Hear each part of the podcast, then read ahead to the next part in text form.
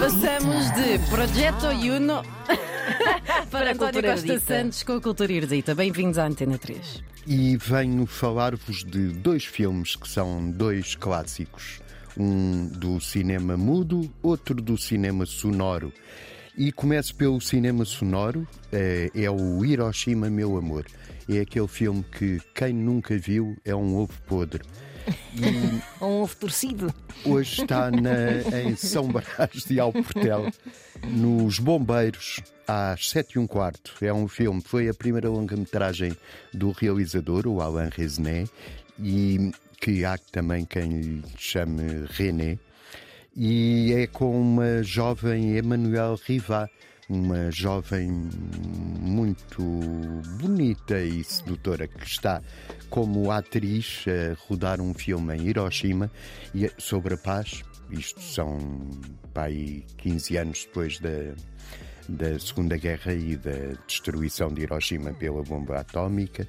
E ela está a fazer este filme e apaixona-se por um japonês. Ora, quer o japonês, quer ela são casados. E não é um com o outro, por isso isso- isto não vai dar eh, resultado. Vai dar molho. Um beijinho para a minha família. É. o argumento e os diálogos são de Marguerite Duras, que é uma escritora que escreveu, aliás, o romance Hiroshima, Meu Amor, que o Alain René depois veio eh, adaptar. É com a Emmanuel Rivat e é também com o japonês Eiji Okada, que é dos poucos japoneses de que se sabe o nome. Ele eh, pega pelos ombros, eh, beija e, e ela fica perdida. Isto é um filme que quem não puder ir a São Brás de Alportel, por favor, acenda a internet e veja se consegue. É, há de lá estar. Este filme há de lá estar. O outro filme é o, o primeiro filme de ficção científica que foi feito. É sério? 1927, chama-se Metrópolis e é de Fritz Lang, um realizador alemão, um grande realizador alemão.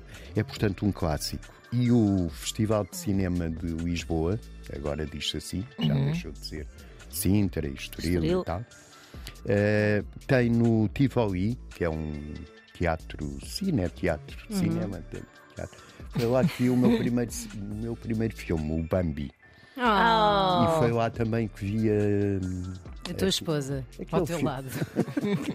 a música no coração. Ah, E o Jesus Christ Superstar. Não, o Jesus Christ Superstar foi no São Jorge. mítico. Isto não interessa nada. Vá. Às nove e meia da noite, no Tivoli, há um cineconcerto com este filme. Passa o filme e depois há três músicos que tocam música. Que é o Rodrigo Amado, um grande saxofonista, o Gabriel Ferrandini, um grande baterista, e o Hernani Faustino, um grande contrabaixista. O filme passa-se em 2026, por isso temos dois anos para ver se Se é verdade ou não. é verdade ou não. A cidade está dividida em dois. De um lado estão os operários na miséria, são explorados pelas máquinas, vivem no subsolo, eh, onde trabalham com as máquinas. E depois do outro lado há uma elite que vive num jardim paradisíaco.